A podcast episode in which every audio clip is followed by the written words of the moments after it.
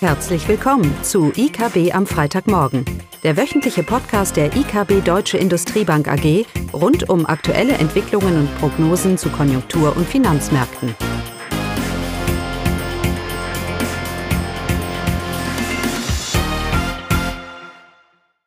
Willkommen zu IKB am Freitagmorgen mit Klaus und mir, Caroline.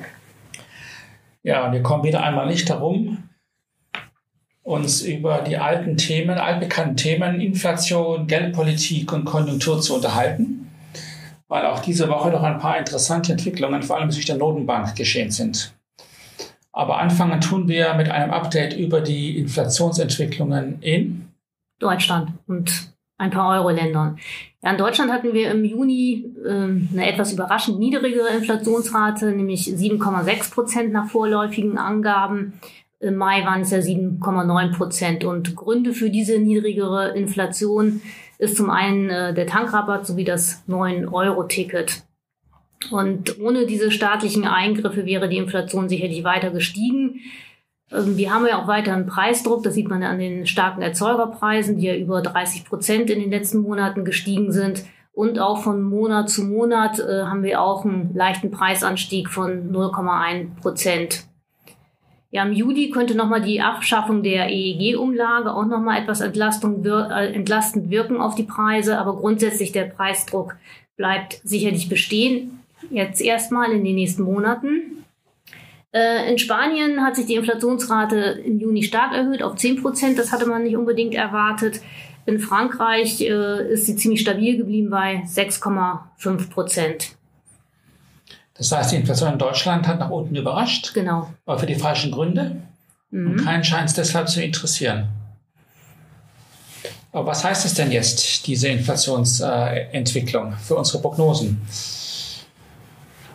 Infolge dieser Revision, dieser niedrigeren Zahlen, die wir jetzt gesehen haben für Juni, erwarten wir jetzt eine Inflationsrate für Deutschland von um die 7% für dieses Jahr. Mhm. Wir kommen etwa 7,5 und nächstes Jahr etwa unverändert bei um die dreieinhalb Prozent. Also es hat sich schon etwas geändert im, ähm, im Niveau, auch wenn es doch eher für technische Natur war. Grundsätzlich, wenn wir uns die Daten anschauen diese Woche, Konjunktur und die Inflationszahlen, besteht weiterhin, äh, wie Caroline schon, wie du schon gesagt hast, ähm, Korrekturpotenzial nach oben, was die Inflation angeht, beziehungsweise die unterliegende Inflationsdynamik macht uns weiterhin, äh, weiterhin Sorge. Die Konjunkturindikatoren sind so gemischt, sage ich mal. Wir kriegen weiterhin relativ gute Zahlen aus China. Da wurden die Zinsen auch nicht erhöht. Ähm, und wir bekommen jetzt ein gemischtes Bild aus den, aus den USA und auch aus Europa. Das ist ganz typisch. Bei, wir sind jetzt an diesem Wendepunkt im Zyklus, wo die Konjunkturdaten kein klares Signal mehr senden, weil sie sich jetzt drehen. Und wir erwarten aber, dass die realwirtschaftlichen Daten mehr und mehr eine, eine konjunkturelle Eintrübung doch ähm, signali signalisieren. Die Notenbanken scheinen sich ja ähm, jetzt auf einmal in Aktionismus zu, äh, zu verfallen. Ja? Lange Zeit, vor allem auch in Europa, wurde immer wieder argumentiert, die Inflation ist kein Thema. Inflation wird vorbeigehen, ist nur temporär und so weiter und so fort. Und die Fed hat gezeigt, dass, äh, oder war eine der ersten Notenbanken, die eine doch deutlich andere Sichtweise dafür genommen hat. Dafür gibt es auch gute Gründe. Die Inflationsdynamik in den USA ist doch einiges anders als in Europa. Jetzt hatten wir aber diese Woche diese Konferenz, wo war die nochmal? In Sintra. Sintra, genau. Und normalerweise ist das ja, seitdem Draghi gesagt hat, whatever it takes, äh, hat diese Konferenz an Bedeutung gewonnen. Und da schaut man schon ganz genau hin, was denn da so gesagt wird. Ähm, und wir sehen, dass sich die Notenbanken mehr und mehr Sorgen machen über die Inflation, beziehungsweise dass sie nochmal ganz klargestellt haben, dass sie es ernst meinen. Ja, also zum Beispiel der Paul, der FED-Präsident, sagt, äh, dass sie die Zinsen auf alle Fälle erhöhen wollen, ohne aber eben eine Rezession auszulösen. Das ist weiterhin das Ziel. Aber er sagt eben auch, dass es keine Garantie mehr dafür gibt. Das ist schon ein bisschen überraschend. Ich wusste gar nicht, dass Notenbanken so genau die Wirtschaft tunen können. Ähm, geschweige denn die Inflation in den Griff zu kriegen durch ihre, durch ihre Zinspolitik. Äh, Geschichte lehrt uns, dass das alles nichts, äh, dass das nicht erfolgreich ist.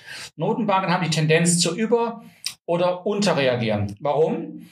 Weil sie, sie, sie, sie haben ein politisches Instrument, nämlich die Zinsen, aber der Einfluss dieser Zinsen auf ihr, auf ihr Ziel, die Inflation, ist ja lange der Transmissionsmechanismus und auch sehr ungenau. Das heißt, es, sie müssen lange etwas tun, bevor sich überhaupt irgendetwas zeigt. Und da klassische Tendenz dann von Über- und Untertreibung. Da ist auch die Fed ein klassisches Beispiel davon. Und wer glaubt, dass die Notenbanken Sachen so feintunen können, das ist ein, das ist ein falsches Verständnis über was die Notenbanken eigentlich können. Es ist auch interessant, dass sie ein Inflationsziel haben. Sie haben ein Ziel, über das sie nicht einmal volle Kontrolle haben. Denn die, sie beeinflussen ja die Inflation nur indirekt über diesen langen Transmissionsmechanismus.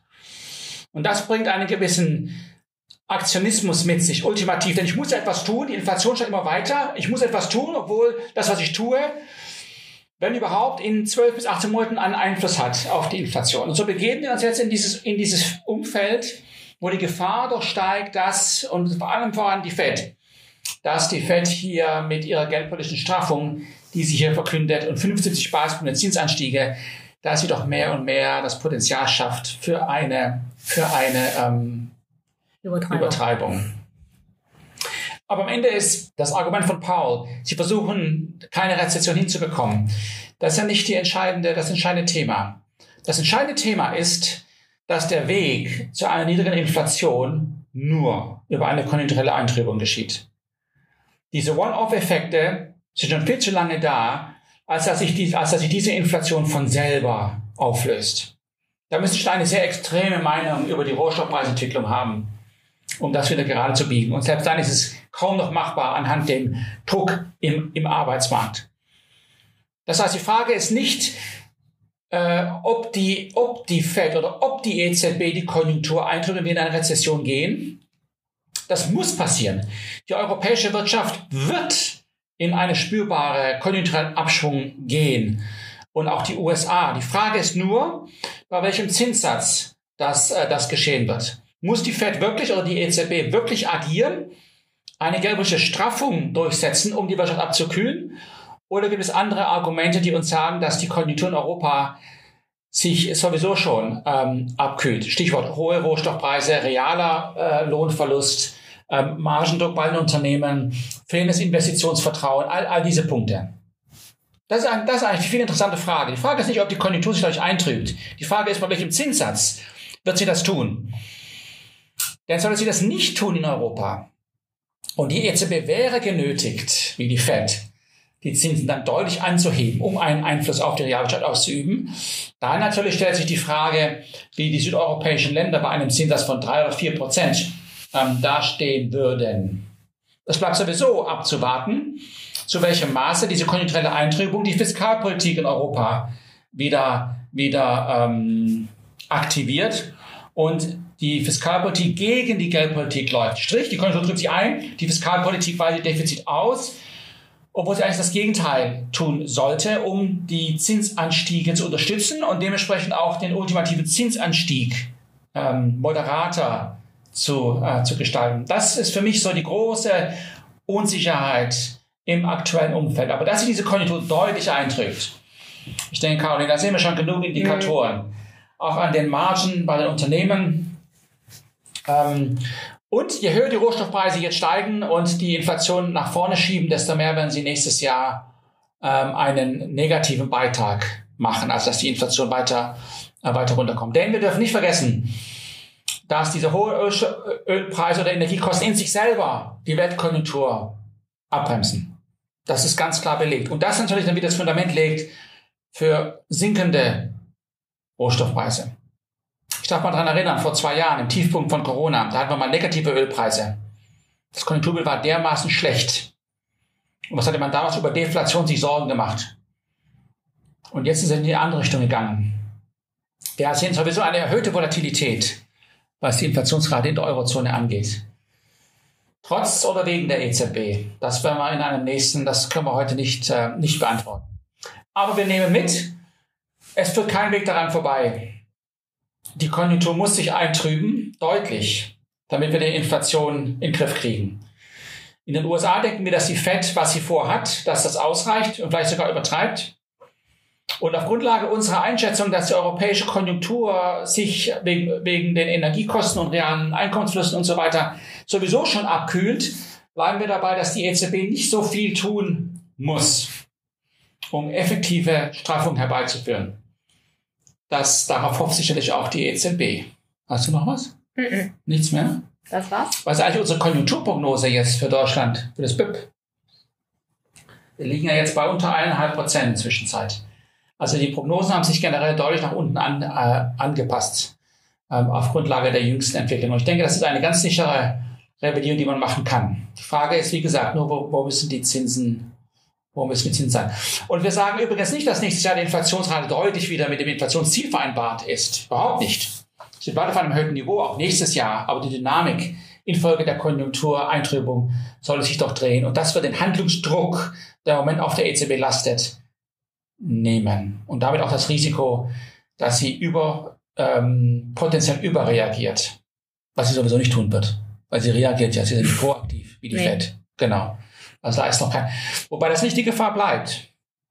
Na, Im Moment, wenn dieses Bild nicht aufgeht, das wir haben über die Inflation und dass der Konjunktureintrübung ausreicht für eine Inflation, wenn das nicht eintritt, dann hat die EZB ein Problem, nicht nur, weil sie Zinsen deutlich anheben muss, sondern auch, weil sie hinterherläuft und dementsprechend wirklich die, ein destabilisierender Faktor auch für die Kapitalmärkte wird durch die dann nötigen Zinsschritte. Dann lieber eine etwas höhere Inflation für eine etwas längere Zeit. Problem ist, dass natürlich diese Inflation sich verselbstständigen kann und ganz andere Dynamiken mit sich bringt, wie uns das die USA gelehrt hat in den 60er und 70er Jahren. Auch das ist ein anderes Thema. Gut. Also, schönes Wochenende. Tschüss. Das war das wöchentliche IKB am Freitagmorgen. Sie wollen immer über neue Ausgaben informiert bleiben? Dann direkt den Podcast abonnieren. Oder besuchen Sie uns unter www.ikb-blog.de slash podcast.